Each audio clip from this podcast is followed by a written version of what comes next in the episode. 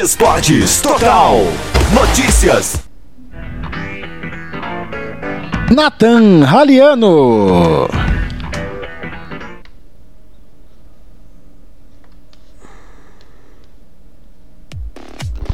Muito boa tarde, você que nos acompanha na Esportes Total. Estamos aqui para mais uma edição do Esportes Total Notícias. Nesse dia 1 de agosto, estamos começando aí o mês de agosto. Isso quer dizer que faltam apenas três meses para a Copa do Mundo. É. Será que vem o Hexa aí? A Copa tá próxima, meus amigos, e hoje estou aqui do lado de Ricardo Freud. Ricardo Freud, deixa boa tarde.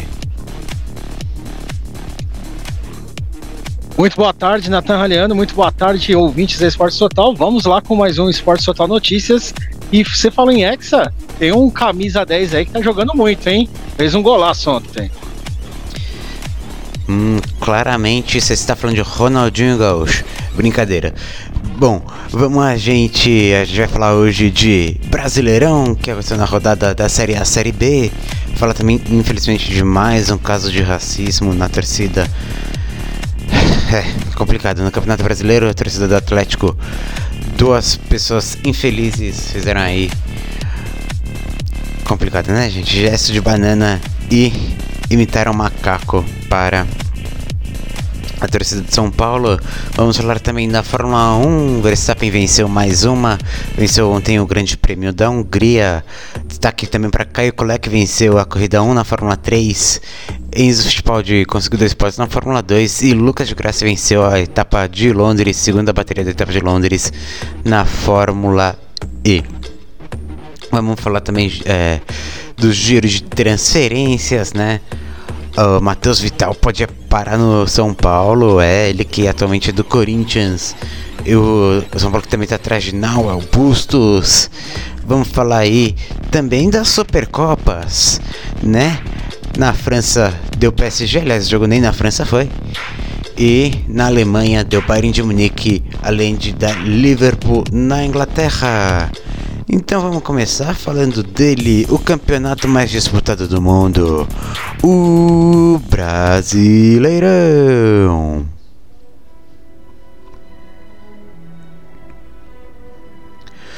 Rodada começou no sábado, quatro e meia da tarde, com o Palmeiras vencendo o Ceará por 2 a 1 fora de casa.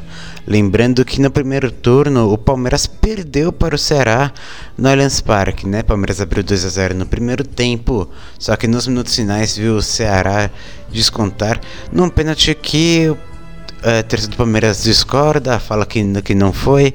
Bom, tivemos o primeiro gol do Lopes pelo Palmeiras e o Dudu marcou o segundo gol e Mendonça fez ali o primeiro.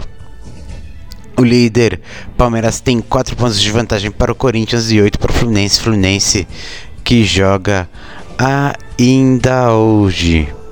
Aliás, uma coisa que chama atenção no Palmeiras é que Abel Ferreira continua batendo na tecla que a arbitragem brasileira vem errando bastante. E isso é verdade, é uma coisa que o Ricardo Freud certamente concorda.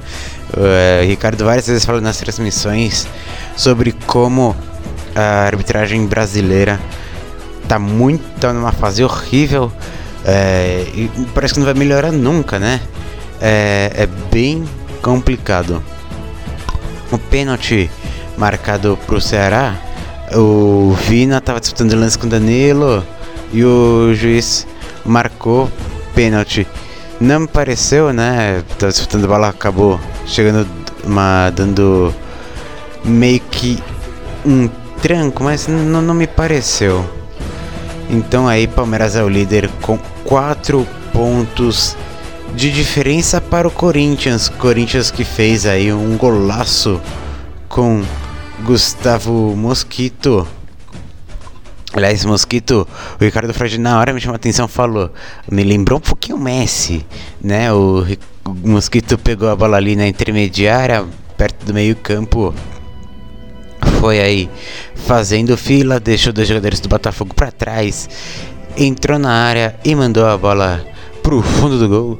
O Corinthians venceu o Botafogo por 1 a 0 e tem 38 pontos. Ricardo Freud, temos aí um possível derby na disputa pelo título. O detalhe é que daqui a dois sábados eles, eles têm aí um confronto direto e uma vitória do Corinthians pode deixar aí a disputa ponto a ponto, jogo a jogo. E é escola portuguesa de treinadores, né? Abel Ferreira e Vitor Pereira brilhando no Campeonato Brasileiro. Isso mesmo, meu querido Nathan Raliano. O Palmeiras saiu fora de casa, né? Venceu a equipe do Ceará por placar de 2 a 1 e o Corinthians em casa fez o trabalho que tinha que fazer em casa, venceu o Botafogo pelo placar mínimo. Duas equipes aí que vêm mantendo a regularidade no Campeonato Brasileiro. E com certeza o derby daqui vai ser daqui a duas rodadas será eletrizante. É claro, no meio disso tudo tem Libertadores América e também terá a Copa do Brasil, jogo de volta. Vamos esperar aí que as duas equipes se preparem para esses duelos.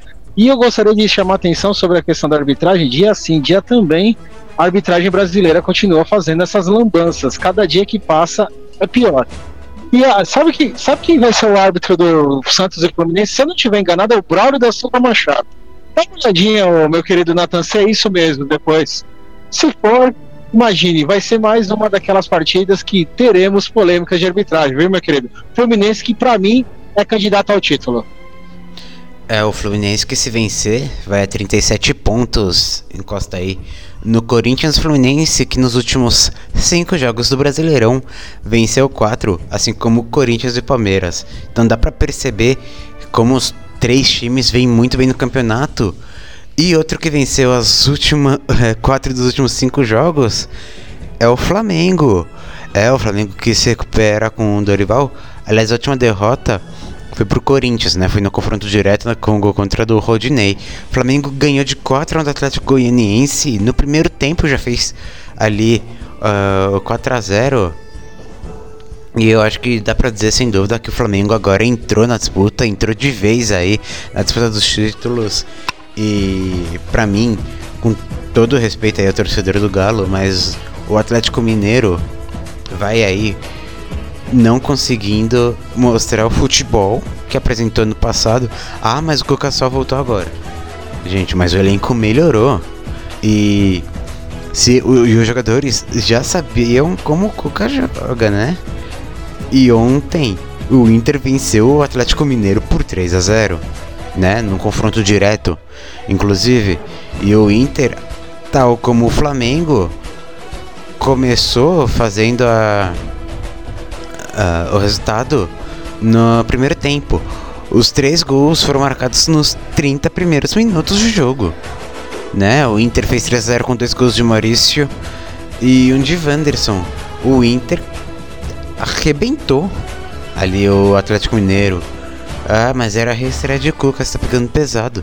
Gente, o Atlético Mineiro tem time para jogar mais que isso. Não é para levar 3 a 0 do Internacional, um time com quem você disputa a, a vaga no G6, né, gente? Então, realmente não, não tem desculpa, não dá aí. O Atlético Mineiro jogou mal ontem e Ricardo confirmando foi é, é, a esca tá escalado o Bralho da Silva Machado hoje para o jogo entre Santos e Fluminense. O Atlético Goianiense é, também não foi páreo para o Flamengo no sábado. O Flamengo que fez com, com Victor Hugo, Vidal, Marinho e Lázaro. O Atlético Goianiense contou com Wellington Rato.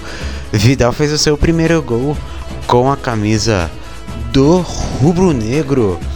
E Freud, será que o Dorival vai aí jogar todas as competições com força máxima, porque o Flamengo precisa superar o Atlético Paranaense no jogo de volta na, na Arena da Baixada pela Copa do Brasil. Na Libertadores, uma pedreira, o Corinthians. E no Brasileirão, tem as pedreiras óbvias, né? Que são Corinthians, Palmeiras, Fluminense e o Atlético Paranaense de novo. É, são, são esses confrontos diretos que vão pesar pro Flamengo. Né? O Flamengo tá conseguindo vitória atrás de vitória. Lembrando, a última derrota foi em confronto direto. Então, o Flamengo vem com tudo para pros três torneios que disputa? Com certeza, meu querido Nathan Haliano. E digo mais, o Flamengo está conseguindo tirar o seu elenco. Vamos, vamos lembrar, o Vidal jogou ontem porque era a equipe mista do Flamengo, tá? Vidal que pode ser titular amanhã na partida contra o Corinthians, na Neoquímica Arena, válida para a Libertadores América. Mas é aquela história. Tem muita coisa para acontecer, tem aquela questão dos desgastes, tem a questão também de lesões. Mas o Flamengo vai dando mostras que vai disputar todos os torneios e vai crescendo na hora certa. Vamos lembrar que o Flamengo ganhou o último título brasileiro do Flamengo foi assim, conquistado assim. Quando engrenou, venceu. É aquele brasileirão com Rogério Ceni de técnico do Flamengo. É, aliás, o torcedor do Flamengo até o Dorival chegar tava sentindo uma saudade do Rogério Ceni. Olha, foi complicado. Mas, Ô, Nathan, antes que a, que a primeira queda de sinal aconteça, só queria fazer um destaque sobre a questão do Atlético Mineiro. E aí eu vou usar uma analogia do boxe. O Atlético Mineiro é aquele pugilista que, tava, que tá cansado, sabe? Que já ganhou tudo na vida e tá parecendo que não tem ambição. Já o Flamengo, que é um dos adversários dele, é aquele pugilista com fome, que ainda tem sede de vitória. Então, assim, aí, aliás, quem usou essa analogia nem foi eu, tá? Quem usou essa analogia foi a reportagem do Wald sobre a partida entre Internacional e Atlético Mineiro. E eu concordo com eles. O Atlético Mineiro precisa ter mais fome, senão não vai ganhar nada esse ano, viu? Vai ficar na saudade, meu querido Nathan Raliano. É isso, Ricardo Freud falando aí em queda de sinal, ele que está em trânsito, ele que está transitando entre São Paulo e a Grande São Paulo, né? Então aí pode acontecer uma queda ou outra de sinal enquanto ele transita. Então a gente já falou do G6, né? Palmeiras em primeiro, Corinthians em segundo, Fluminense. Aliás, a gente não falou totalmente do G6, falta falar de Atlético Paranaense e São Paulo. Fluminense é terceiro joga hoje, Flamengo em quinto, Internacional em sexto. Quem a gente não falou do G6 foi justamente o Atlético Paranaense, que venceu ontem o São Paulo por 1 a 0 num jogo em que o Atlético perdeu um pênalti, mas acabou convertendo outro. E aí venceu o São Paulo e segue o Atlético Paranaense na disputa pelo título. Esse time com o Filipão está jogando muito. Thiago Heleno, ele perdeu o primeiro pênalti, né? Que, e, aliás, o goleiro Felipe Alves do São Paulo cometeu o pênalti e defendeu o pênalti.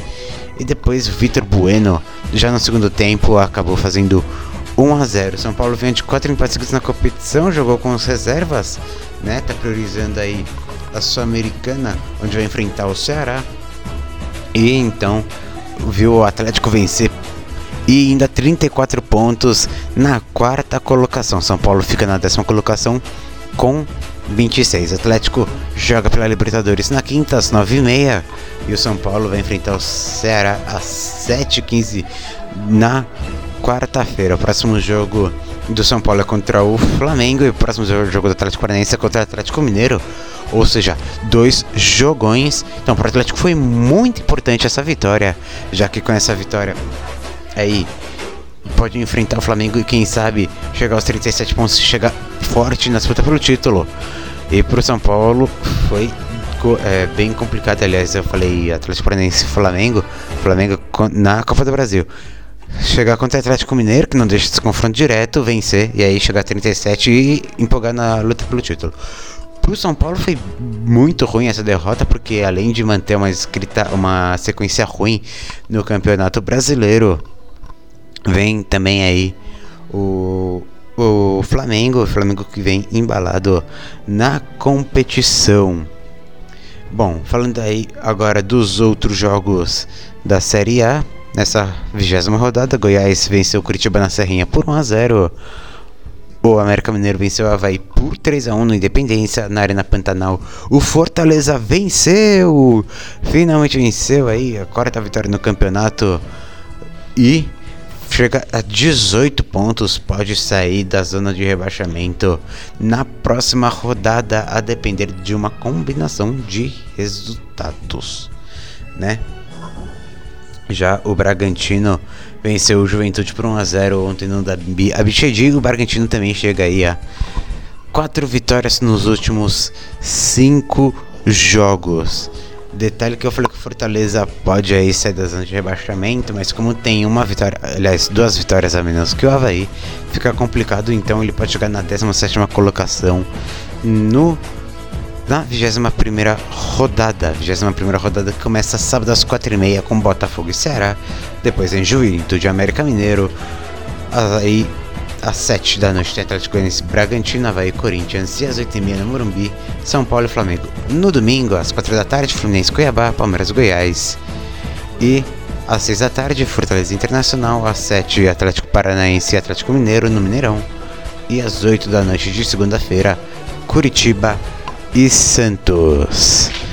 Ricardo Freud, você ainda consegue nos ouvir ou o sinal caiu?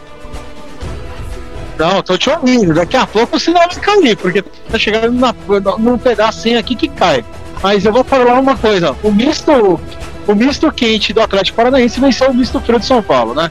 São Paulo que veio aí, que tá priorizando a Sul-Americana. Aliás, os dois próximos jogos do São Paulo são atrações do Porto Total. Assim como o jogo do Atlético Paranaense na, na Libertadores, nós transmitiremos aqui, né, meu querido Nathan Raliano. E eu gostei da, da, da, da estrada do Felipe Alves, hein? Muito seguro no gol, hein? Você tem algum destaque rápido para fazer da rodada? Não é à toa que o Brasileirão é a melhor liga do mundo, cara. É, tá muito legal essa disputa entre os primeiros colocados e os G6 aí. Vai ser surpreendente na reta final, viu? Pode ter certeza, meu querido. Bom, então aí, antes do, já que seu sinal tá para cair, a gente vai aí pros resultados do Brasileirão Série B, Série B, aí que você também curte na Esportes Total, né? Vocês curti, puderam curtir aí na sexta-feira a rodada dupla do Brasileirão Série B. E aí então vamos para os jogos da 21 primeira rodada e da 22 segunda que já começou, né? A 21 rodada. Jogos aí que, que, a, que a gente não falou no programa. Bahia 3, Náutico 0 na sexta, mesmo placar de Tom Benz e Sampaio Correia. No sábado, Brusque e Cruzeiro empataram em 0x0. Londrina e Criciúma em 1x1. E Novo Horizontino e Vila Nova também em 1x1. A Ponte venceu no José Lucarelli Operário por 3x0. E o Ituano foi até o Rei Pelé em Alagoas, venceu o CSA por 3 a 1 Cruzeiro aí, nos últimos 5 jogos foram duas vitórias, dois empates e uma derrota. E não vê seus adversários chegarem porque o Vasco tem aí o mesmo retrospecto, né? É, uma. Aliás, o Vasco tem um retrospecto pior. Uma vitória, duas derrotas e dois empates. Aí o Bahia que tem um, um igual, sendo duas vitórias, dois empates e uma derrota. Então a gente tem Cruzeiro em primeiro com 46 pontos, Vasco com 39, Bahia com 37, Grêmio com 37. O Vasco terminou a 21 rodada com 38. Mas ontem empatou com a Chapecoense em São Januário em 0 a 0 e chegou a 39. Bahia e Grêmio tem 37 pontos na terceira e quarta colocação. Tom Benz em quinto com 32. Que beleza de campanha da Tom Benz aí com 32 pontos, 5 pontos atrás do Grêmio, 5 pontos atrás do G4. Londrina ao sexto com 30, Sport ao sétimo com 30, Sampaio Correia, Criciúma e CRB tem 28 pontos. No Horizontino tem 27 pontos, é o 11 primeiro. Ituano 26 pontos, Ponte Preta 25, Brusque Chapecoense 24. Operário tem 21 e é o primeiro fora da zona de rebaixamento. CSE abre a zona de rebaixamento com 20 pontos, Guarani tem 19 é o antepenúltimo, o penúltimo é o Náutico com 18 pontos, mesma pontuação do Vila Nova, que é o lanterna da competição. Essa foi aí, esses foram os resultados da Série B. Pode falar, Ricardo Freud. Só queria fazer dois comentários. Primeiro, a arbitragem se complica não só na A, mas na B, na C e na D. No jogo entre Brusque e Cruzeiro teve um lance capital lá. É lógico, eu acho que bateu nas duas, nos dois pés, né, do, do, do, do jogador do Brusque lá, o lance lá da cobrança. Mas eu vou falar um negócio pra você. A arbitragem brasileira também me ajuda a te ajudar, né? Precisa não cair nessas ciladas, né? Tem que ser rápido respondendo no VAR, olhando, olhando imagem, né? Mas assim, não rápido falando que segue o jogo, mas, mas assim, analisar mais rápido e ver se, se tem irregularidade ou não. E em relação ao Vasco, cara, que queda de rendimento do Vasco, assim como o Cruzeiro, né? Mas o Vasco, acho que não, o problema, será que era o técnico mesmo? Pelo visto, eu acho que é o Vasco tá chegando no teto onde podia chegar. Agora vai jogar a Série B para tentar chegar na Série A e não para ganhar o título. E em relação ao Grêmio, o Grêmio que tá aí conseguindo ficar com a melhor defesa da história da Série B, viu? Grêmio que toma um gol, uma média de um gol a cada três jogos apenas no campeonato. É uma zaga muito segura, mesmo com o Jeromel meia boca, hein? É verdade. E o Grêmio e o Grêmio Vasco e Cruzeiro estão aí já há algum tempo na B, desses que estão subindo por enquanto, só o Bahia que estava na A ano passado caiu e vai aí para fazer aquele movimento ioiô. Sobe e desce. Então vamos aí para um rápido intervalo e daqui a pouco a gente volta com mais Esporte Total Notícias. Esporte Total, o esporte de um jeito diferente. Estamos apresentando Esportes Total. Notícias. Você sabia que a internet aumentou o alcance das emissoras de rádio? Além de poder ouvir nossa rádio em sua casa, trabalho e no carro, através do seu smartphone, você pode nos ouvir também em qualquer cidade, estado ou país. Basta baixar e instalar o aplicativo em seu celular ou tablet. É de graça. O Radiosnet está disponível para Android e iOS no site radiosnet.com. Informação e opinião é aqui. Esportes Total. Notícias.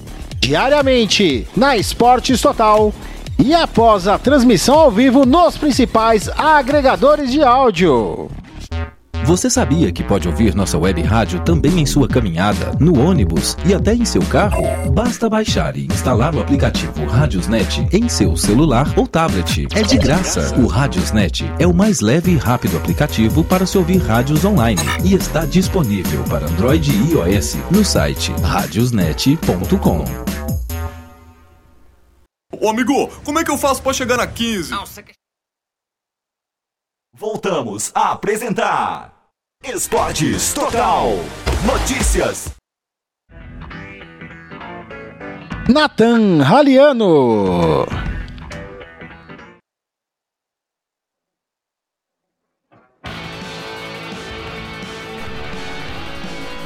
E estamos de volta, então vamos falar de automobilismo, porque ontem tivemos o Grande Prêmio da Hungria de Fórmula 1 vencido por Max Verstappen. Ele largou de décimo, fez uma bola largada e logo pulou aí para oitava colocação, perdão. E aí, com a ajuda da estratégia completamente falha da Ferrari, que resolveu ir de pneus médios e depois, ao invés de trocar os compostos, colocou médios de novo e só depois no final da corrida colocou pneus macios. Verstappen foi indo para a liderança, o carro estava bem acertado e mesmo com uma rodada, ele que quando estava em quarto lugar acabou dando uma rodada na, na penúltima curva, ele acabou chegando aí na primeira colocação e abriu mais ainda no campeonato. Hamilton largou de sétimo, fez uma excelente corrida, chegou na segunda colocação e o Russell, que havia largado da pole, chegou em terceiro. E o detalhe é que o Leclerc chegou a liderar a corrida. E por algum tempo você começou a pensar, Leclerc e Sainz vão fazer dobradinha para Ferrari e a Ferrari vai se recuperar, Leclerc vai aí com tudo no campeonato. Mas depois a, a estratégia da Ferrari se mostrou completamente falha e aí deu aí Red Bull em primeiro e duas Mercedes no pódio. Destaque para hoje, a notícia aqui saiu logo de manhã. Fernando Alonso da Alpine vai correr na Aston Martin pegar o lugar que era de Sebastian Vettel da, da Aston Martin que vai se aposentar ao final do ano. O Alonso falou que ele quer vencer de novo na Fórmula 1 e por isso está, está trocando aí a equipe francesa pela equipe inglesa que apesar de ser Aston Martin não tem nada a ver com o 007. Bom, dito isto, vamos para a classificação de pilotos. Max Verstappen tem 258 pontos, é o primeiro colocado na frente de Leclerc tem 178. É, são 80 pontos de diferença. Precisaria o Leclerc para virar, precisaria do Verstappen abandonar três corridas seguidas. Leclerc vence essas três corridas e na outra corrida ele tem uma diferença de no mínimo 5 pontos aí pro Verstappen para ele conseguir virar. Pérez é o terceiro com 173, Russell é o quarto com 158, César é o quinto com 156 e Hamilton é o sexto com 146. No campeonato de equipes, a Red Bull tem 431 contra 334 da Ferrari e 304 da Mercedes, que está muito perto aí de ultrapassar a Ferrari e pode ultrapassar a Ferrari, se não na Bélgica, na Holanda. Ricardo Freud aí que curte automobilismo, é ele que deve ter acompanhado a Fórmula 1, tem algum destaque a fazer da corrida? Tenho sim, né? Verstappen bicampeão mundial, né? Porque agora ele pode. Ele não precisa nem vencer mais as corridas para se sagrar campeão, né? A vantagem que ele abriu sobre o segundo colocado é muito grande, né? Agora vai ter as férias e vamos ver aí como que as equipes voltam depois desse, desse verãozão em Ibiza, meu querido. Uma coisa é certa, o Hamilton já disse que quer voltar a vencer no, no campeonato, então talvez o adversário da equipe Red Bull Racing será a Mercedes, que vem melhorando corrida após corrida. E esse anúncio do Alonso, que saiu às 5 horas da manhã, horário de Brasília, foi um anúncio que pegou todo mundo de surpresa. E uma surpresa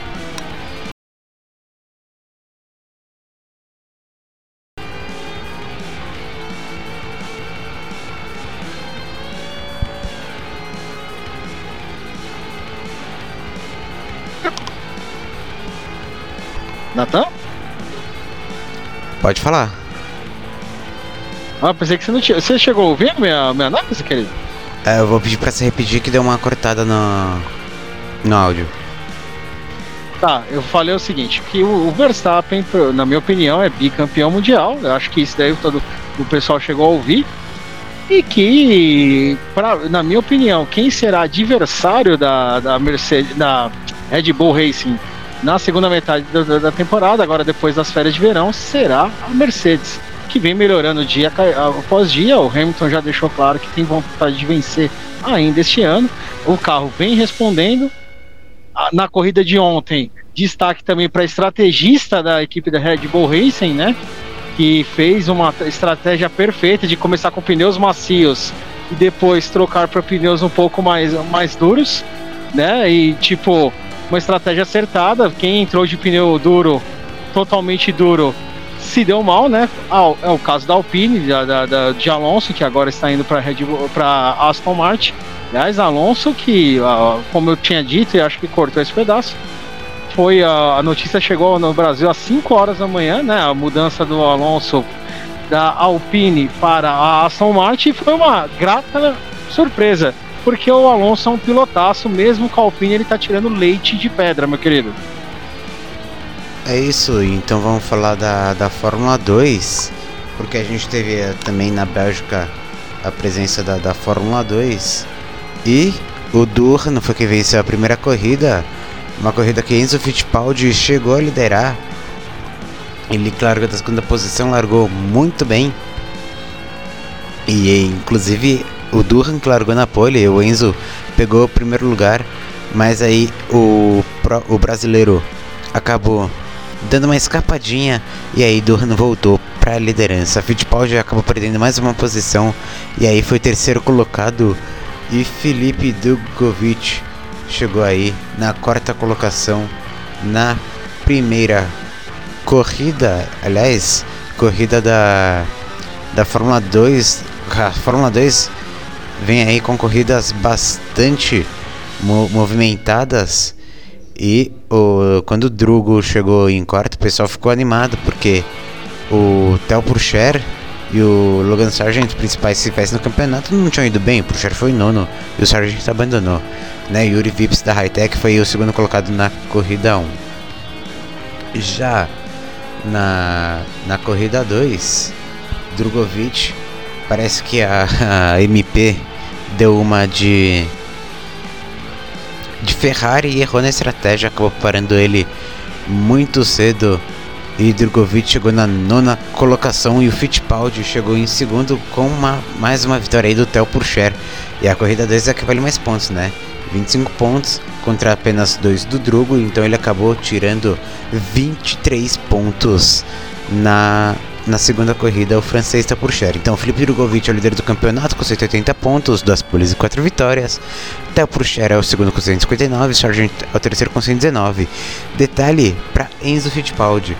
Ele é o único, além dos três postulantes ao título, a conseguir chegar aos 100 pontos. No caso, o Fittipaldi tem 100 pontos, não fez pole nem, nem venceu esse ano e é o quarto colocado Enzo Fittipaldi que vem tirando leite de pedra da Charus. Detalhe é que o, o periódico dele, o Sembluk Bassi da Turquia, não pontuou no campeonato.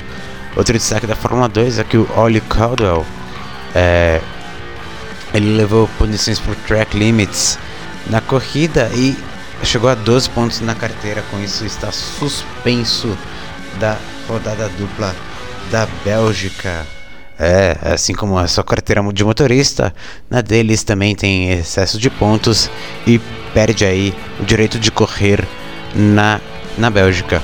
Ryan Sunny, o israelense Ryan Sunny da Dams também está muito próximo disso ao chegar a 11 pontos na carteira. Então a gente vê aí que o pessoal na Fórmula 2 é um pouco tem aí um pouco até pela falta de experiências, bem que o Nissan já tem 25 anos, no caso, mas aí vai, picando aí no excesso de erros e acaba aí tendo a oportunidade de, de uma corrida perdida por causa disso. E na Fórmula 3 tivemos Caio Collet vencendo sua primeira corrida na Fórmula 3, ele que está desde ano passado na, na Fórmula 3, ele que venceu a primeira corrida da Hungria. E aí vai aí melhorando no campeonato. Ele que, conforme discutido no Paddock Club comigo e com o Fred Girnos, o Caio Collet podia até ter tentado ir para a Fórmula 2, ficou na Fórmula 3. E a gente falou na sexta que ele precisava de uma vitória e a vitória veio. E aí então Caio Collet venceu a primeira na Hungria. A gente teve também a Fórmula E e o Lucas Grassi venceu a bateria 2 a ultrapassar Jake Dennis, o Dennis que largou na pole em Londres na segunda corrida e ele acabou ficando com a vitória, vitória muito importante do, de Graça da equipe Venturi. É, ele, o Lucas de Graça foi um dos percursores da da Fórmula E e é ele do responsável por trazer o EP de São Paulo que vai acontecer em março de 2023. A segunda corrida foi a melhor para os brasileiros. O Sérgio Sete Câmara conseguiu terminar em nono e trouxe aí a segunda, uh, perdão, uh, os primeiros dois pontos da, da equipe Dragon Penske na Fórmula E. Esse ano a equipe do Sete Câmara não é das melhores. E aí o Sérgio Sete Câmara conseguiu aí trazer dois pontos, mas ele ficou revoltado com mais um resultado ruim da Penske, né? Os resultados somados não são bons, mesmo com ele pontuando. Ele falou que parece um palhaço nesse, nesse carro aí. Declarações muito fortes do piloto brasileiro. Torcedor do Galo deve reconhecer o nome, é porque ele é filho do Sérgio Sete Câmara, ex-presidente do Atlético Sérgio Sete Câmara que não completou a primeira corrida e de graça foi nono na corrida número 1. Um, ele que foi punido no treino classificatório teve que largar de último, chegou na nona colocação e na W Series, vitória de Alice Powell, time Chadwick que é líder do campeonato, ficou na terceira colocação e Bruno Tomaselli conseguiu segurar aí seu, seu pontinho, ficando na décima colocação. W Series que foi também na Hungria. É, fizemos aí nosso giro de automobilismo. Então vamos falar um pouco rápido sobre Um- esportes Um olímpicos. comentarinho rapidinho. Pode falar. Lucas de Graça com a vitória chegou a, 10, a 13 vitórias na Fórmula E e, e alcança o Sebastian Buemi sendo o piloto que mais venceu na categoria, viu? Exatamente, Boemi, piloto suíço, é, que foi campeão inclusive na temporada 2015-2016 da Fórmula E. E o Lucas de Graça campeão da temporada 2016-2017. Sim, é uma. A Fórmula E por muito tempo usou esse calendário europeu do futebol para para suas temporadas. Então, aí Lucas de Graça que ganhou pela, é, uma das temporadas e Boemi. Esse é o calendário. Pode falar. Desculpa te cortar de novo, mas esse calendário vai voltar, né? A ideia deles é voltar, não, não voltou ainda por causa da pandemia, mas na próxima temporada provavelmente volte. Isso, por exemplo, inclusive que o GP da Arábia Saudita aconteça aí em dezembro. É, Ricardo Freud aí, como eu falei, ele é muito fã de automobilismo. Ele que che chega aí a narrar Fórmula Indy e Fórmula 1 aqui na Esporte Total. Isso quando não está às vezes E vou voltar de novo, né? Na- Exatamente. Vou voltar. Desculpa te cortar de novo, mas aliás, eu quero, que- quero fazer um convite a todos. No próximo domingo tem o GP de Nashville, né? Da Fórmula Indy, circuito de rua. O primeiro circuito de rua do mundo em que as- os carros passam por cima de água. Que passa por uma ponte, a ponte dos veteranos lá em Nashville, no, no Tennessee. Vai ser muito legal e espero vocês na Esportes Total às quatro da tarde. E a batalha tá muito boa. E o Power conseguiu aí a liderança do campeonato. Depois de, um, de, de ficar em terceiro lugar na prova de, da Indy 2, né? Dis- Disputada no circuito misto de Indianápolis, né? No último sábado. E aí agora a diferença entre ele e Marcos Ericsson são de apenas 9 pontos. É isso, Alexander Rossi da Andretti ficou aí com a vitória. O Ericsson, que era o líder do campeonato, ficou na 11 colocação. Então, o Will Power aí assume a liderança do campeonato. Ele que foi terceiro colocado. A segunda colocação ficou com Christian Lundgaard da Rahal, que subiu pela primeira vez ao pódio na Indy. O Scott McLaughlin e Joseph Newgarden, ambos da Penske, foram quarto e quinto respectivamente. E Rins VK da Carpenter foi o sexto colocado. Scott Dixon foi oitavo e Ro- Rosenqvist foi nono e Alex Palou, atual campeão da Indy, foi o décimo colocado. Hélio Castro Neves foi aí o décimo nono. Hélio Castro Neves, o único brasileiro da Fórmula Indy atualmente. Então vamos aí falar do, do campeonato da Indy. Will Power, como acabamos de falar, é o novo líder com 431 pontos. Marcos Ericsson é o segundo com 422. Joseph Newgarden é o terceiro com 399. Scott Dixon é o quarto com 393. Pat Howard é o quinto com 385. E Palu é o sexto com 379. Hélio Castro Neves está em 18 com 207 pontos. Tony Kanai que disputou aí as 500 milhas de Indianápolis é o 26 com 78 pontos, né? Mas ele não, não vai disputar o campeonato, né? Por razões óbvias, foi só uma corrida. Então, dando uma- um giro rápido nos esportes olímpicos, a Ana Sátila foi a quarta colocada no Extreme, no Mundial de Canoagem Slalom Extreme, que é, é disputado em baterias. São quatro quatro atletas ao mesmo tempo fazendo aí um percurso e quem vence bom nas baterias de quarta de oitavas quartas e semi as duas primeiras passam de fase. Na final quem vencer é o campeão mundial o segundo fica com a prata e o terceiro com bronze. A Anastasia ficou na quarta colocação. Saiu sem medalha mas foi um excelente resultado. Do Extreme que estreia o Kayak Extreme estreia em Olimpíadas em Paris 2024. A gente não teve muitos destaques olímpicos nessa semana. Mas nessa segunda a gente já teve a convocação da seleção brasileira para os preparativos para o Mundial Feminino de Vôlei. Preparativos porque a lista final ainda não saiu e sai aí mais perto do Mundial e vai ainda ter dois cortes. Foram convocadas, convocadas perdão, 16 atletas. Hoje é na Cristina Carol Carol Gataz, que retorna Carol Gataz, que não esteve na Liga das Nações, vai retornando aí, talvez para o Mundial. Gabi, Julia Cudias, Kizzy, Lorena Lorene, Lorena, Macris, Natinha, Niemi, Prida Roit, Roberta Rosa Maria e Tainara. A Julia Bergman, que fez sucesso na, na Liga das Nações, ela tem que fazer o TCC dela, ela que estuda física numa faculdade nos Estados Unidos, precisa fazer seu trabalho de conclusão de curso e por isso não vai poder estar no Mundial. A torcida brasileira até falou que faria o TCC no lugar dela, mas pelo visto não aceitaram.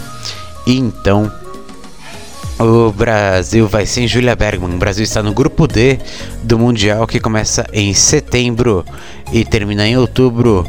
Mundial que está marcado para ser realizado entre 23 de setembro e 15 de outubro na Polônia e na Holanda, né? Sede conjunta.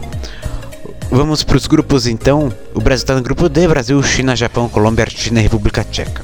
O grupo A tem Países Baixos, Holanda, né? No caso, Itália, Bélgica, Porto Rico, Camarões e Quênia. O grupo B tem Polônia, Turquia, República Dominicana, Coreia do Sul, Tailândia e Croácia. O grupo C tem Estados Unidos, Sérvia, Alemanha, Bulgária, Canadá e Cazaquistão.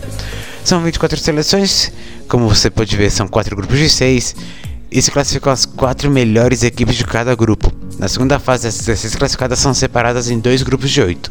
E nas suas chaves, cada país disputará 4 jogos, apenas contra as seleções as quais não enfrentou na fase de grupos.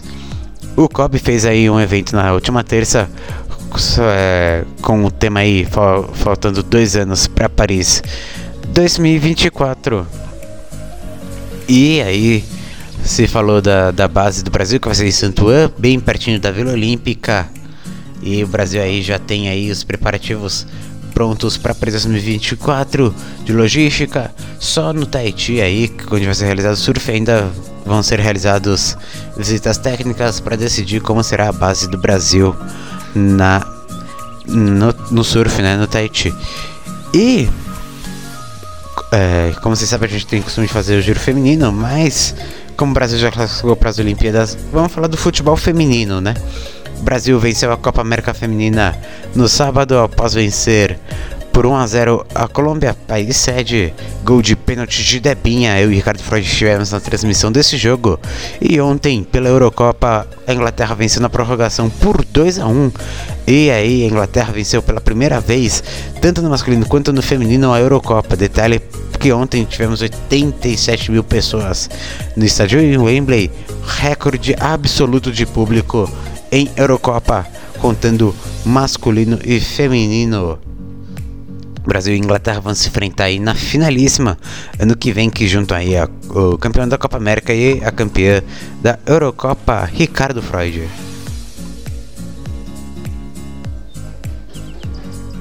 Ricardo Freud acabou tendo uma pequena queda no sinal e acabou não nos ouvindo. Então vamos fazer um rápido intervalo. Esporte total, o esporte de um jeito diferente. Acabei hum. caindo, meu amigo. Peço desculpas. Então deu tempo, antes de eu colocar o intervalo para você falar um pouco do futebol feminino, Brasil que venceu a Colômbia por 1 a 0 na final, e a Inglaterra venceu aí a Alemanha na prorrogação na final da Eurocopa 2 a 1 Lembrando aí que os dois times se enfrentam na finalíssima ano que vem, campeão da Copa América contra campeão da Eurocopa. Recorde de público na, na Eurocopa, juntando tanto masculino quanto feminino, 87 mil pessoas em Wembley, Ricardo. Para começar, muito, muito meus parabéns tanto para a Inglaterra como para o Brasil, né? A Inglaterra que venceu na prorrogação, para mim era uma das favoritas, a Alemanha e tinha a Bop, que é uma das principais atacantes do mundo.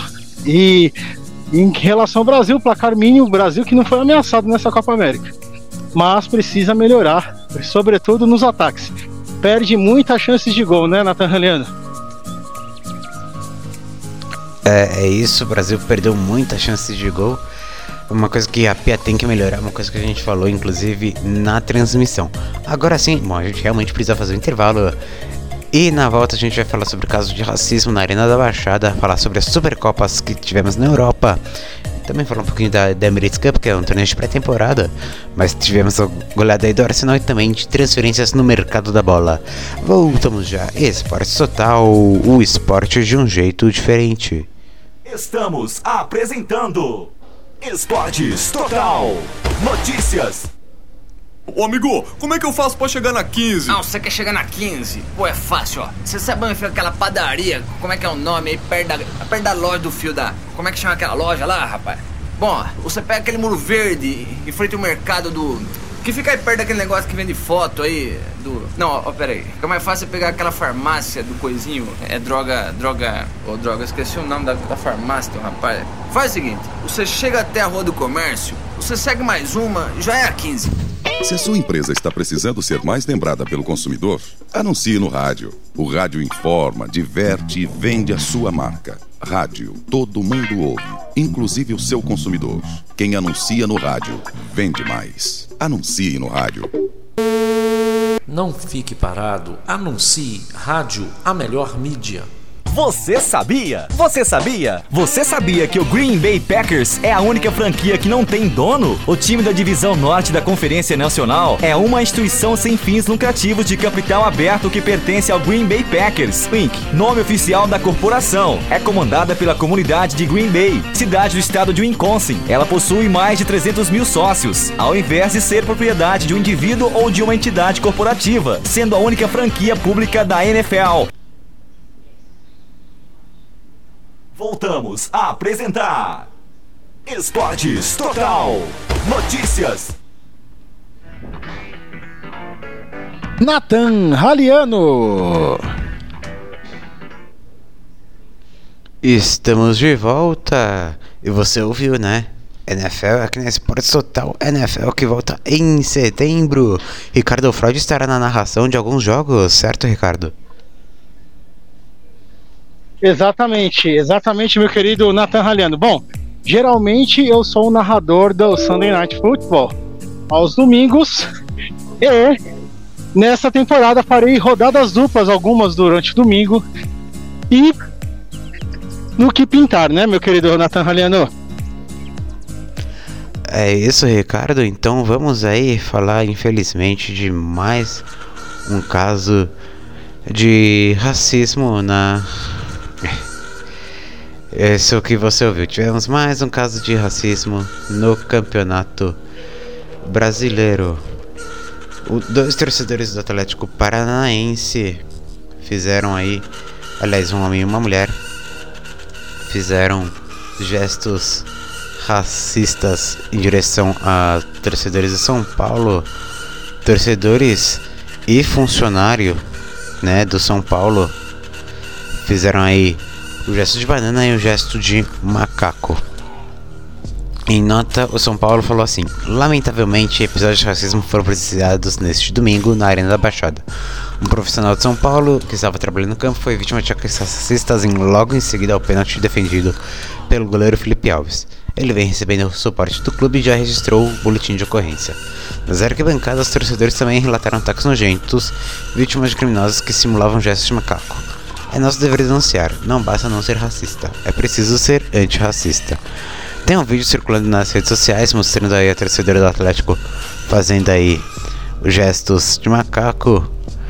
E um torcedor do Atlético também fez é, ameaças e fez ofensas em tons homofóbicos e racistas a um torcedor, ah, perdão, a um funcionário do São Paulo um representante do Atlético chegou até a falar que procurou imagens no sistema de câmera estática, encontrou apenas xingamentos, nenhum deles racistas, mas o Atlético já se comprometeu a ajudar a identificar os agressores em nota oficial.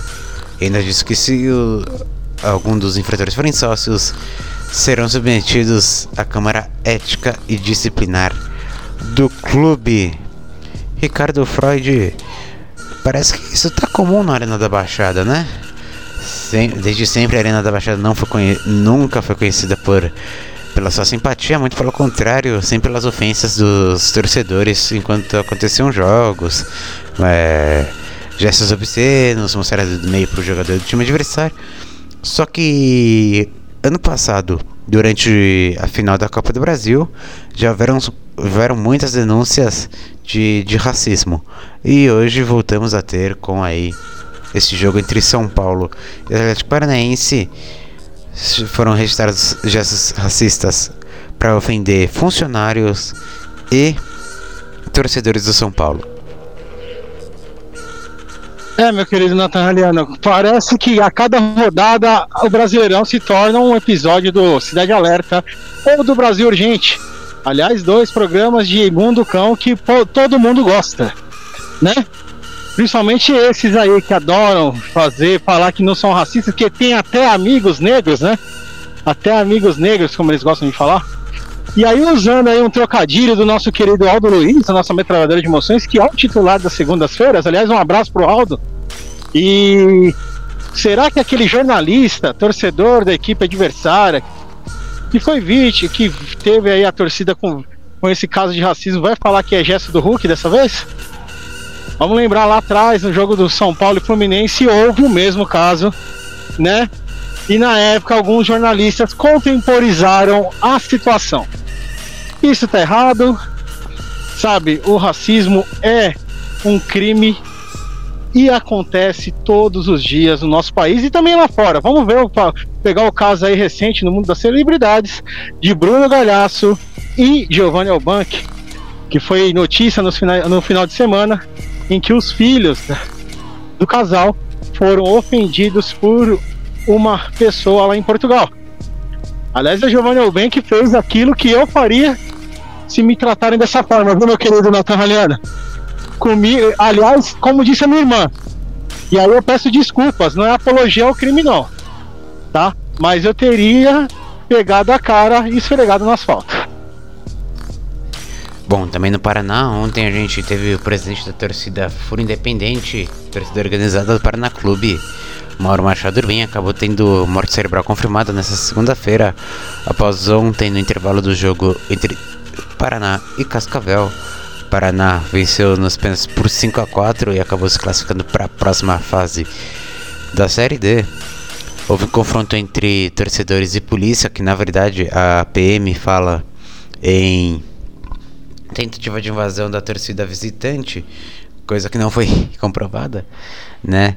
O Mauro Machado Urbim acabou sendo pisoteado por um dos cavalos da polícia militar e aí acabou falecendo nesta segunda-feira. A torcida em nota falou que nossa justificação truculenta da polícia militar é que a noite heróica de classificação acabou se tornando um pesadelo para a torcida tricolor paranaense. Meu querido Natan, gostaria de falar sobre esse assunto também, se é que você me permite. Permito. Bom, nós vimos aí também um episódio de truculência policial, né, que sempre ocorre nos estádios. Quem vai em estádio sabe que a polícia às vezes chega com força desproporcional nos torcedores e às vezes os torcedores é partida de torcida única. Aí me ajuda a te ajudar, né? Algo precisa ser feito.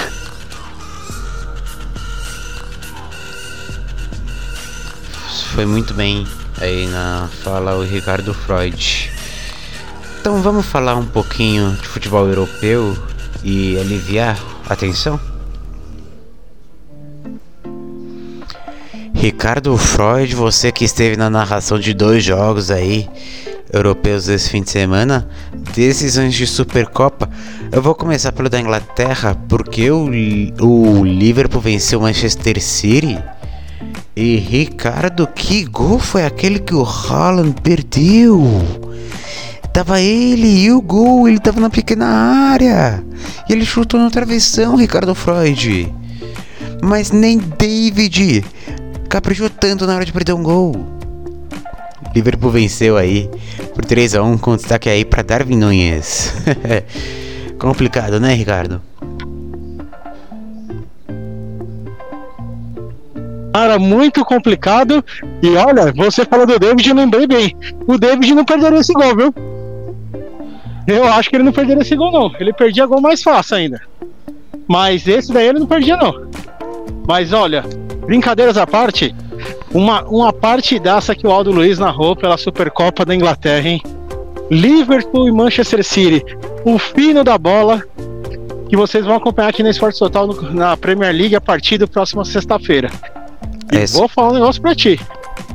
Vai ser só jogão, hein, cara? Só jogão, pode ter certeza disso. Eu falei sem querer aí, dois gols do Darwin Nunes. O Nunes fez o, o último gol. O primeiro gol foi do Alexander Arnold. O Julian Álvares empatou no segundo E tempo. foi um golaço também, né? O Isso. gol do Alessandro Arnold é qualquer nota, né? Um golaço. Aquele gol do Alessandro. Aliás, o Alexander Arnold, ele tem um chute muito primoroso, né, meu querido? É, Alexander Arnold, um excelente jogador, só esqueceu de marcar o Vinícius Júnior na final da Champions, né, Ricardo?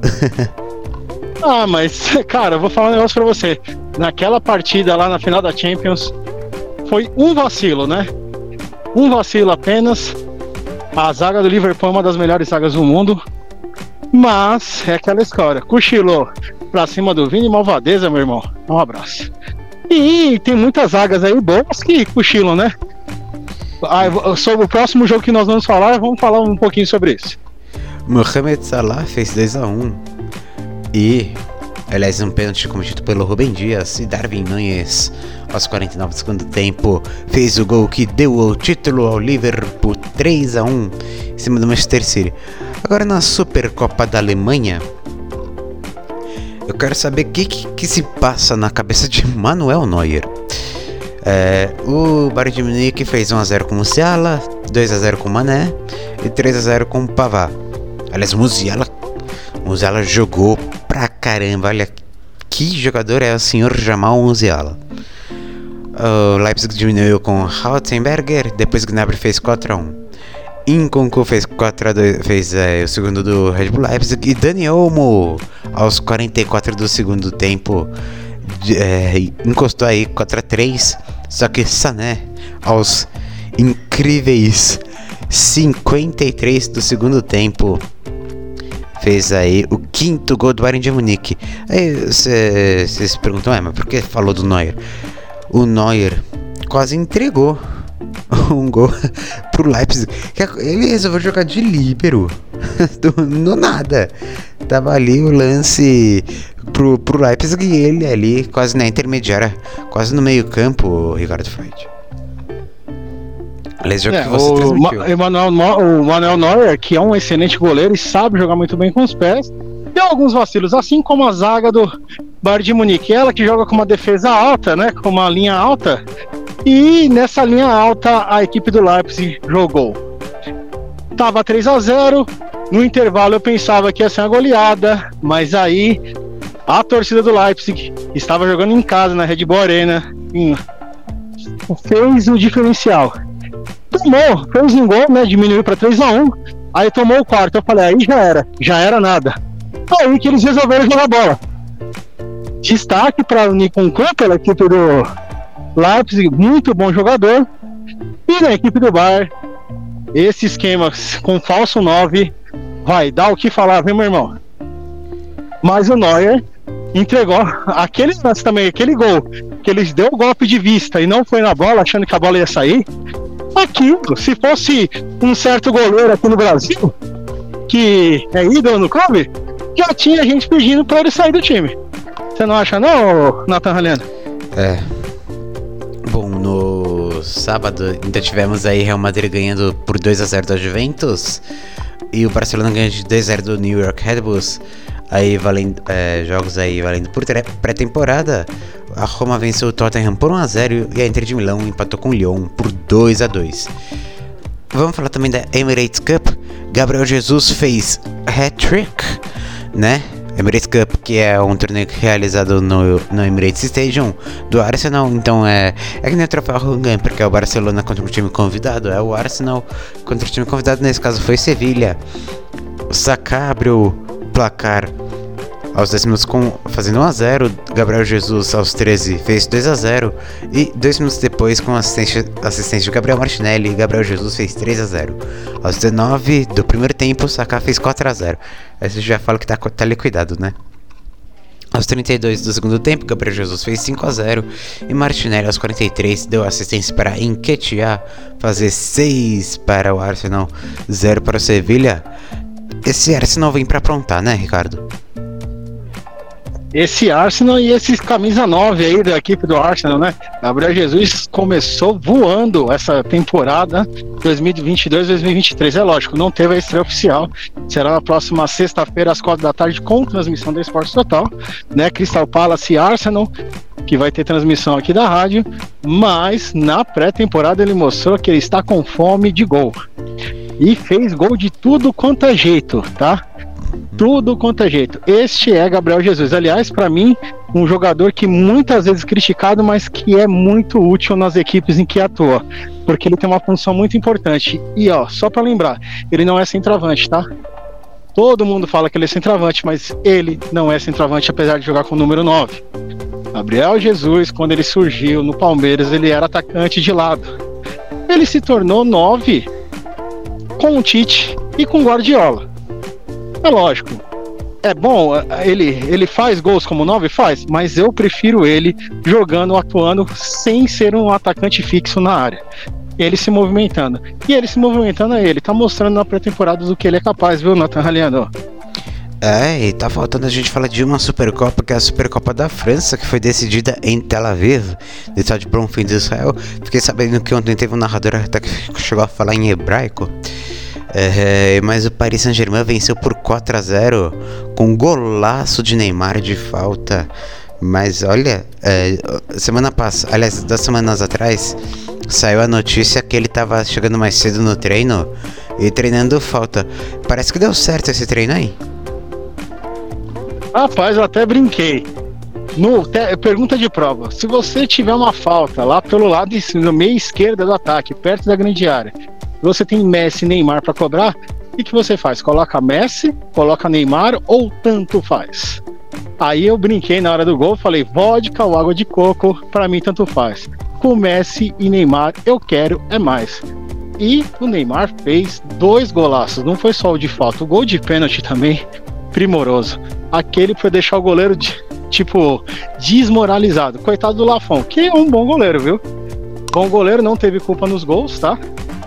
Ele não teve culpa nos gols, só se ele fosse tipo um. Nem se ele fosse aquele robô do gol show lá do. do, do rato lá, do rato grande. Eu acho que ele pegava essa pequeno. bola, viu, meu querido? É o rato pequeno, pô. Messi abriu o placar aos 22 minutos. Neymar aí aos 50 do primeiro tempo fez 2 a 0 no golaço de falta. Sérgio Ramos fez 3 a 0 aos 12 do segundo tempo. E Neymar de pênalti, fez 4 a 0 aí aos 37. Mas o Neymar, a gente, a gente não pode mais falar que o Neymar bate pênalti. Ele humilha o goleiro quando vai cobrar um pênalti. Não existe outra explicação a ser humilhação do goleiro. É, exatamente, Nathan Haliano. Foi humilhação aquele, aquele gol lá do, do Neymar lá, né? E assim, vamos. Você falou de Supercopa, teve outras duas Supercopas disputadas no final de semana. Supercopa da Holanda, o Ajax perdeu para o PSV Eindhoven pelo placar de 5 a 3 Jogaço. E a Supercopa, e a Supercopa da, de Portugal, que o Benfica, aliás, o Benfica não, acho que foi o Porto, né? O Porto, com gol de Evanilson, meteu 3 a 0 no, no, no tom dela. É isso, aliás, PSV Mônaco que se acompanha amanhã pela terceira fase preliminar da Liga dos Campeões. PSV e Mônaco na narração com comentários de Ramon Vitor. É a Liga dos Campeões de volta a Esporte Total. Depois, Ricardo, você me fala como é que foi falar em hebraico na transmissão. Beleza? Cara, foi muito bacana, cara. Foi muito. Aliás, obrigado, tá? Não deu para falar todas as, as, expressões que você me passou, mas Cador eu falei, né? Só faltou falar me ajuda a te ajudar em hebraico. então vamos falar do mercado de transferências. Eu tô tentando lembrar como é que fala isso. então vamos falar aí do mercado de, de transferências. Nauel Bustos do grupo City tá perto de chegar ao São Paulo, o atacante não é o Bustos. Tá aí negociando ainda, ele que deve chegar por empréstimo. Dizem aí no Morumbi que apenas questões burocráticas afastam ele, deixam ele por enquanto fora de São Paulo. Ele que defendeu o Girona da Espanha e fez 11 gols em 45 jogos na última temporada. São Paulo também negociou com o mesmo grupo o, a contratação do Nauel Ferrarese, que joga, joga no exterior de Portugal. Os dois pertencem ao Manchester City, mas o grupo City tem times ao redor do, do mundo, né? Como por exemplo Montevideo City Torque no Uruguai. Dizem que estavam querendo comprar o Bahia no Brasil, mas não avançou. Né? E tem o Girona na Espanha e o Estoril em Portugal. E aí, São Paulo querendo trazer os dois Nauels do Grupo City, o Nauel Bustos e o Nauel Ferrarese, mais, aí um, mais um atacante para São Paulo. Ricardo, você acha que o São Paulo tá indo atrás de, desses jogadores por uma questão técnica ou por uma questão aí de, muita, de muitos jogadores no departamento médico. E eu só queria completar que o Nau Bustos ele vem por empréstimo, mas com opção de compra. São Paulo que tem aí, tá negociando empréstimo por enquanto da junho de 2023, mas quer aí levar esse, esse acordo até dezembro de 2023. Então, Ricardo, responde a pergunta: é por uma questão técnica ou São Paulo está trazendo porque tem muitos jogadores no DM? Eu acho que são por dois, pelos dois motivos, viu, meu querido Nathan Haliano. Primeiro, porque assim, uma oportunidade de mercado, você faz aí um empréstimo com opção de compra, se ele não for bem, você negocia, devolve antes, né? Toda aquela negociação para também não ficar com um peso morto no elenco. Segundo, a questão do DM. Realmente São Paulo sofre com muitos desfalques. Chegou rodadas do campeonato que teve 14.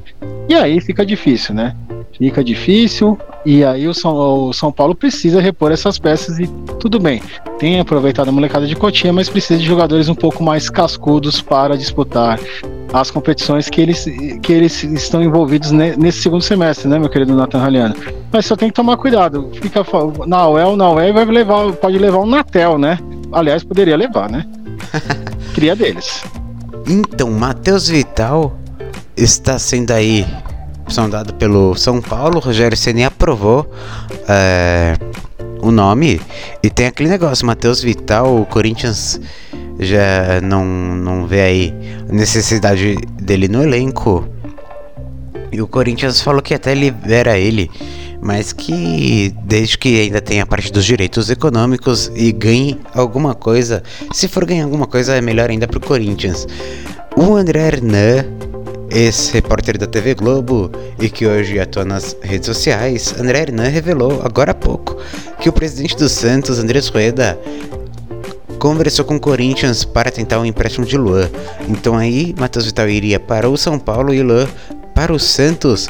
Ricardo Freud, o Corinthians está tentando negociar, aliás, está tentando tirar o Luan a qualquer custo. Do... Só um minutinho, meu querido tranquilo. Tá tentando tirar a qualquer custo aí os jogadores, esses jogadores do seu elenco. Inclusive o Ramiro parece que está sendo sondado por alguns clubes, mas aí nada de concreto foi feito. Então, organizando aí para o ouvinte entender. Lua, atacante do Corinthians, contratado em 2020 a peso de ouro e que já não já não treina mais com o elenco, o Vitor Pereira não relaciona ele para os jogos. O Luan está sendo aí negociado com o Santos por um, para um empréstimo. Vital, jogador do Corinthians que estava emprestado aí para o exterior, voltou e agora é, o São Paulo avalia a possibilidade de contratá-lo. O nome tem aprovação do Rogério Senna e as conversas ainda estão no estágio inicial. Eu falei do Noel Bustos, né, que está tendo toda a negociação. Segundo a imprensa argentina, Noel Bustos já fechou, né? E aí o empréstimo seria de um ano. Mas a imprensa brasileira dá que São Paulo quer estender esse acordo e que questões burocráticas ainda não fecharam uh, a questão. Ricardo Freud já pode falar? Já posso ir na Raliano, é o seguinte, primeira coisa, é, eu não emprestaria o Matheus Vital, eu venderia o Matheus Vital. E aí fazer, faria uma negociação para que uma parte da negocia do, do, dos passos dos direitos econômicos do atleta ficassem com o Corinthians. Em relação ao Luan, olha, sinceramente eu não sei mais o que o Corinthians faz com o atleta. O atleta tem algum problema muito sério, não sabemos o que é. Só sei que precisa ser resolvida essa situação o quanto antes. E assim, é, talvez até em vez de pagar os, os salários, precisa acertar uma rescisão amigável, por que não? E deixar o Santos cuidar aí da carreira do atleta e que ele seja feliz nos seus próximos desafios. E terceira questão, dizem também que o Rueda estava querendo o um empréstimo do Ramiro, mas se eu fosse o Vitor Pereira, deixaria o Ramiro no elenco. Não me pergunte por quê, apenas deixaria. É, e por falar nesse, nesses movimentos de rivais, o Guarani contratou o atacante Yuri, que foi revelado pela Ponte, ele que chega por empréstimo aí até o, o fim do Paulista do ano que vem. É, ele chega de empréstimo do Coimbra de Minas Gerais e ele foi revelado pela Ponte Preta. É, só que os dois times não costumam citar o nome um do outro. Então o Guarani soltou uma nota falando que o Jetou pelo Futebol de Campinas colocou a sigla AAPP de Associação Atlética Ponte Preta. Tudo isso só para não falar o nome do rival. Ele que já passou por Coimbra, Gainari Totori do Japão, Ferroviária Leixões de Portugal e Capivariano. Eu digo isso porque o Guarani está na Série B, Série B tem tradução 10 para total, o Guarani está na zona de abaixamento. E também falaram que o Lucando Break, ele e o Lucando Break disputariam posição, mas o Lucando Break rescindiu seu contrato com o Guarani e está vendo propostas do, do exterior. Então, o Lucando Break, um jogador aí que, por comemorar seus, seus gols dançando break, deve ir para o exterior e rescindiu seu contrato com o. Rescindiu seu contrato com o Guarani e deve ir para o exterior. Então, informação importante aí. Gostaria de fazer um comentário sobre essa, essa questão do Guarani, né? Guarani, que engraçado, né, cara? Ano passado bateu na trave no Campeonato Brasileiro da Série B, né? Quase chegou ali bem perto do acesso em algumas rodadas. Nessa temporada vai amargando ali as, as últimas posições. E aí tá fazendo aquele caminho inverso, né? Que o Guarani, Guarani veio lá da D, né? Guarani, aliás, veio lá de baixo, veio lá de baixo. Aliás, com o grande Fumagalli, né? Fumagalli que foi um ídolo aí na, da torcida bugrina. Espero que dias melhores venham para a equipe de Campinas, porque é muito triste ver um campeão brasileiro do tamanho do Guarani tá aí nessa situação que tá hoje, viu, meu querido Nathan Ralhano? É isso. Então vamos falar de Oscar no Flamengo. É complicado a gente falar, ah, ele postou foto nas redes sociais e outros interpretou como chance de ele vir. Mas ele postou uma foto com, com o, a camisa do Flamengo. Aí fica complicado dizer que ele não vai pro Flamengo, né? A torcida, claro, se empolgou. E o jornalista Fabrício Romano falou: Não, as negociações estão rolando, avançaram, o Xangai liberou e o Oscar deve ir, então ficar até o meio do ano no Flamengo. E que time, que time, hein, do, do Flamengo. E Ricardo, antes de você comentar sobre essa transação, uma notícia de última hora: Ricardo Goulart acertou com Bahia e, e jogará a Série B do Brasileirão pelo tricolor de aço. Então agora Ricardo Freud pode comentar aí sobre o Oscar no Flamengo e se quiser também falar sobre o Ricardo Goulart no Bahia, diga sobre Ricardo Goulart no Bahia. Olha, eu vou falar um negócio para você sobre a, movimentação do Flamengo nessa janela. Muito boa, tá, tá reforçando o elenco em todas as posições, né? Eu acho ainda que deveria trazer um reserva pro Santos, tá? Mais um, um goleiro, ou então subir alguém da base para ajudar aí, é, porque goleiro, a, posição de arqueiro é um problema no Flamengo ainda. Não que o Santos seja ruim, mas se ele machucar, quem que joga? E em relação às outras, às outras posições, o Oscar vai vir, viu? Assim como o Varela. Falaram que o Varela não vinha, que não sei o quê. E aí, de madrugada, né? Do nada, apareceu lá. Varela assinou. certo? Então Oscar é atleta do Flamengo, acredito eu. E em relação ao meu xará, que vai jogar no Bahia, o Ricardo Goulart, espero que ele seja melhor aproveitado, porque no Santos estava dando dó ver um talento desperdiçado.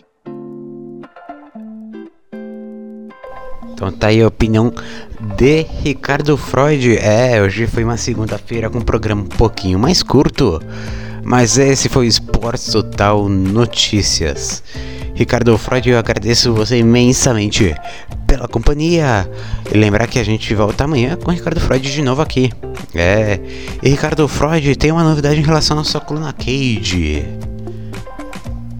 Exatamente, a coluna Cade que será veiculada a partir de ter, dessa semana às terças-feiras. Amanhã, além da minha participação ao vivo, tem a coluna Cade com tudo sobre o UFC 277 e também sobre Jungle Fight e mais uma polêmica de Jake Paul. Acompanhe amanhã na coluna Cage aqui na Esportes Total Notícias, viu? E ó, amanhã a gente fala muito sobre Sul-Americana e Libertadores, hein? Acompanhe com a gente. Muito obrigado e desculpa aí qualquer coisa de problemas técnicos, meu querido, mas você sabe que esse horário aqui eu tenho que voltar para casa, senão eu não narro e nem trabalho, né, meu querido? É, é verdade. Então, Ricardo Freud, mais uma vez agradeço pela companhia.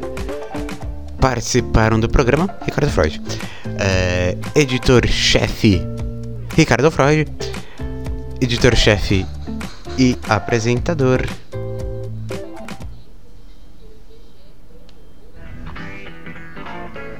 Nathan Raliano.